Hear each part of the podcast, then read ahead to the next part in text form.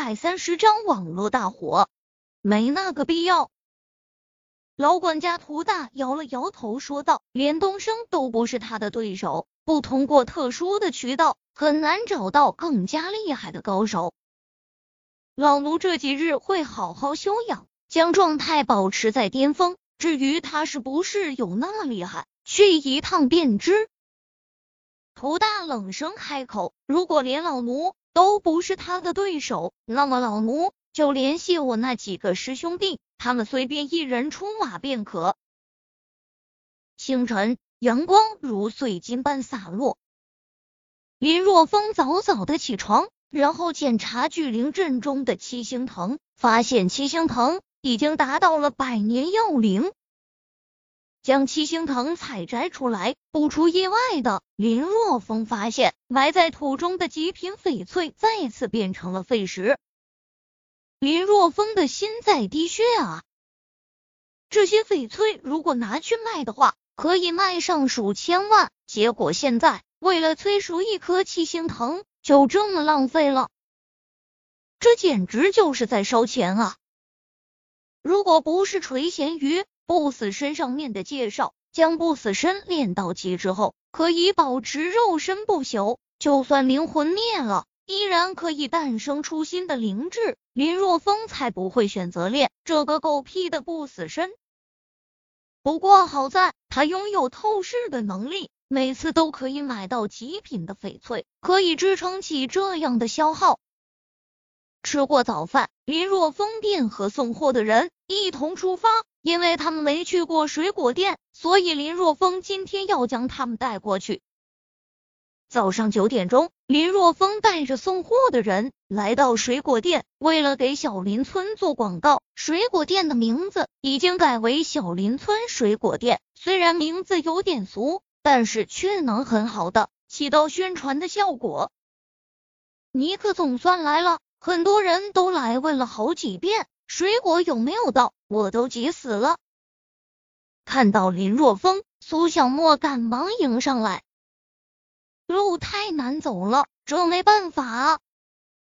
林若风摇了摇头，目前政府正在讨论修路工程的具体实施方案，方案估计这两天就会开始动工。等到柏油路修好后，林若风准备买上几辆大卡车，改用大卡车来送货，就会方便很多。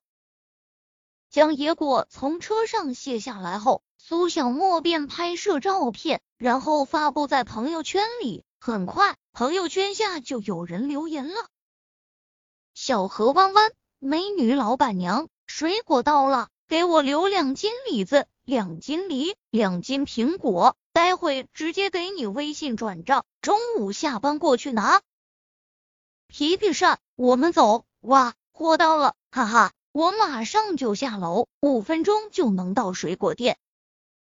纯阳无极，楼上的皮皮山大神，我在你隔壁办公室上班，走不开，帮我带三斤李子，三斤枣子，钱我发红包给你。折戟沉沙，机智如我，已经开车走在了路上。很多人留言，但是苏小沫根本就没有时间去回复，因为水果店附近的人看到野果运来，已经蜂拥而来抢购了。林若风本准备离开的，但现在水果店这么忙碌，他也不好意思拍拍屁股走人，于是就留下来帮忙。结果一个上午，一千多斤的野果直接就消耗一空了。而且更让苏小沫欣喜的时候，野果在大卖的同时，也带动了店中其他水果的销售。一个早上，水果店的销售。就已经接近三万了。大家对于野果的热情可谓是大大的出乎林若风的意料。现在只是在县城而已，网络上的订单还没有开始。如果等网络上开始接受订单，那么每天一千五百斤左右的野果根本就不够卖的。不过，就算不够卖的，林若风也不会加大野果的采摘量。因为他的目的主要还是为了宣传小林村，让小林村变得家喻户晓，为以后办农家乐做准备。包装的事情什么时候可以弄好？林若风问道。两天，我昨天已经和供应商商议过了，两天后已经可以提供给我们第一批包装。苏小沫说道。不过我觉得没有那个必要了。如果每天只有一千多斤的话，那么在县城里就可以卖完了。以后每天的一千五百斤左右，在水果店里卖五百斤，这样留住一千斤，用来包装网络订单。林若风说道：“我有我的打算。”那好吧。苏小沫并没有多问，毕竟林若风才是老板，他只需要在满足林若风要求的前提下，做好自己的事情就行了。两天后，预定的第一批礼盒到了，这是一种硬质纸盒，大概可以装五斤左右的水果。足以应付一般的网络订单了。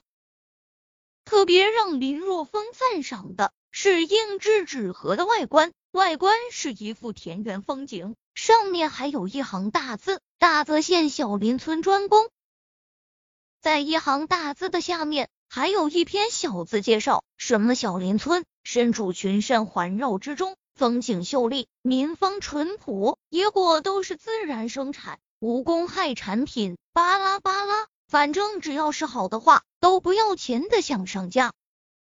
纸盒到了以后，由苏小沫主要负责的网络上正式开始接受网络订单。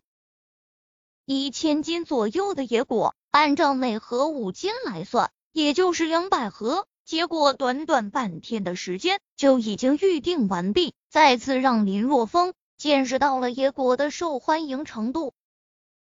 可以说，林若风根本就没有在网络上做宣传呢，他只是让苏小沫利用微信在朋友圈推广，结果短短半天的时间里，两百份就已经预定完毕，实在是太过惊人。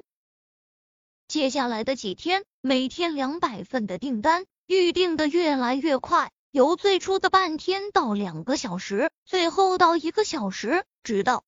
直到国内某拥有百万粉丝的当红女明星在自己的微博上夸赞小林村的野果好吃的时候，直接将小林村野果的名声顶到了顶峰。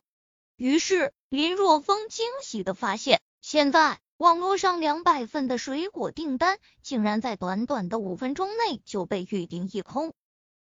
林若风觉得自己还真的好好的感谢这位当红女明星。只是可惜的是，人家是当红国际巨星，自己只是个普通的小农民，根本就没有感谢人家的机会啊！而且随着时间的推移，林若风更是震惊，小林村野果竟然成为了网络上最热的话题，都已经上了搜索榜单。无形中，小林村的名字已经家喻户晓。福利。